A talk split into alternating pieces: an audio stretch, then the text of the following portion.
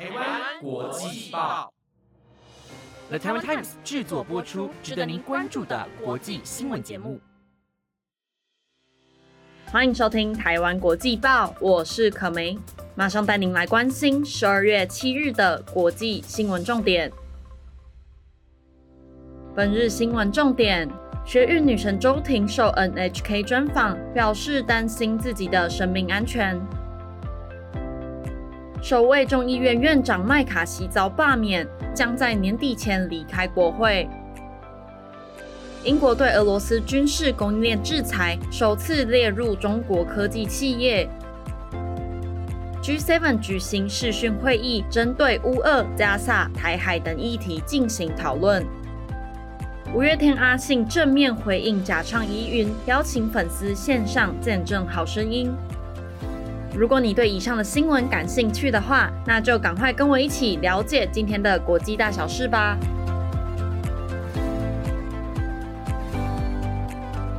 有着香港学运女神称号的周婷，日前因为专攻硕士，人在加拿大。他昨日受邀到日本 NHK 进行专访，而本人表示，目前最不安的就是自己的人身安全，表明指出自己担心现在行动是否还被中国掌控。周婷从二零一二年开始，作为学生的他就致力于参与各种社会运动，包括学民思潮以及雨伞革命。在二零二零年时，因为香港反送中，许多示威者被警察逮捕，当时香港市民希望能够透过围堵香港政府等主要建筑物。来要求政府回应市民希望能够释放受威者的诉求。周婷当时被中国政府控告参与此行动，以及煽惑他人参与未经批准集结的罪名，被判刑十个月。周婷在二零一二年出狱，日前借由攻读硕士前往加拿大，并在自己的社群媒体上面表示不会再回去香港了。周婷在接受 NHK 专访谈到过去在香港时，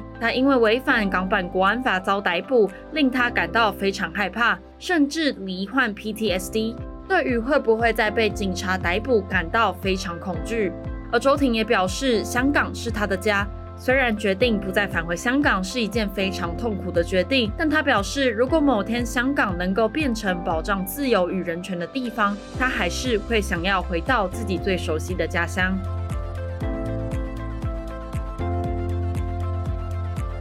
根据《华尔街日报》，美国联邦众议院前议长麦卡锡将在今年底离开国会。麦卡锡今日在《华尔街日报》宣布，无论可能性如何，我们都做了正确的事。而他也表示，正是本着这种精神，我已经决定于年底离开众议院。我知道我的工作才正要开始。二零二三年一月，麦卡锡成为共和党在竞选众议院院长的候选人，但却费时了四天十五轮投票之后才成功当选议长。二零二三年十月三日，麦卡锡被众议院以高票罢免，八名共和党议员倒戈，加上两百零八名民主党议员投下了赞成票，让佛罗里达州极右派众议员盖茨罢免议长麦卡锡的提议，以两百一十六票赞成、两百一十票反对过关。麦卡锡当选议长路途如此颠簸，他写下一百六十四年以来拖延最久的议长选举。在今年十月遭到罢免的他，成为美国从一七八九年国会设立以来第一位被罢免的众议院院长。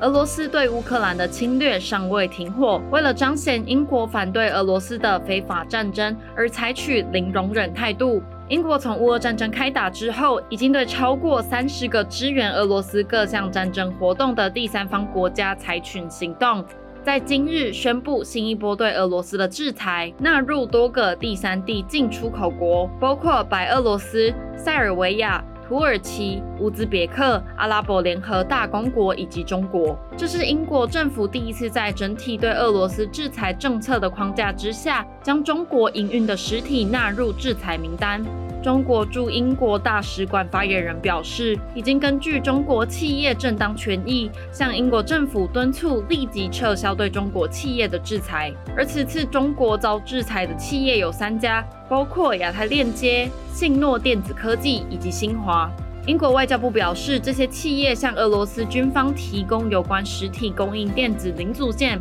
而另一方面，英国国家打击犯罪局 （NCA） 今日向金融机构、货运代理公司、物流业者等发布红色警戒。如果俄罗斯企图透过第三地规避制裁，取得遭管制的货品和服务，要求业者按指引通报所有可疑活动和交易，并对商品的最终流向加强进行调查。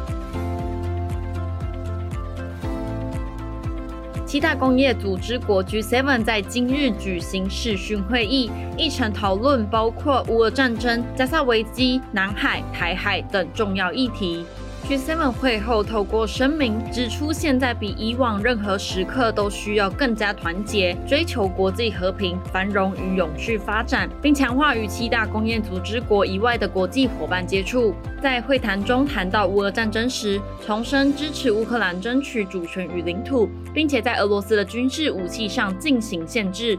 同时，也谴责俄罗斯对乌克兰重要基础设施的攻击，并将协助乌克兰重建与恢复。面对加萨局势，G7 领袖谴责哈马斯对以色列各地发动的恐怖攻击，强调会持续协调努力，确保无法再继续威胁以色列。同时，也呼吁释放所有的人质，尽量减少平民的伤亡，同时采取更加紧急的行动，以解决加萨不断恶化的人道危机。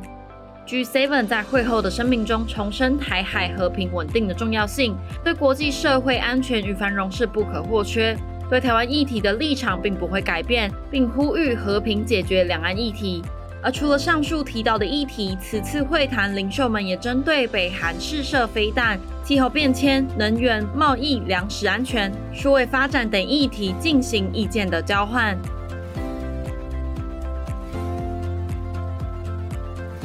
新闻的最后，要带您来看到，近日知名乐团五月天主唱阿信被爆出假唱风波。就在阿信生日十二月六日的当晚，他在自己的脸书上面发文，正面回应了此消息。他表示，每一场演唱会，每个声音都来自于我依赖了二十四年的嗓子，否则没有其他能够感动你的方式。面对假唱疑云，阿信透过自己社群平台来正面回应粉丝。而此事件除了消除大众对于假唱的质疑，也显现了阿信的高情商。日前，中国音乐博主生理学指出阿信在上海演唱会假唱，而另一位音乐博主麦田农夫则使用了音乐分析程式来鉴定了演唱会中的十二首歌曲，得到是一半真唱一半假唱的结果。而由于在中国假唱会被视为是欺骗观众，最高可被开罚到新台币五十万元的罚款。再加上五月天以出色的歌唱实力广得大家的喜爱，因此假唱疑云引发网友的高度关注。面对此消息，五月天公司相信音乐则表示，五月天在今日将会在巴黎举行世界巡回最终场的演唱会。为了反击假唱疑云，将会全程线上直播巴黎演唱会，邀请世界各地的粉丝共同来见证五月天的好声音。以上就是今天的国际新闻。如果你还对其他的议题感兴趣的话，也别忘了持续关注台湾国际报。我是可梅，我们下次再见。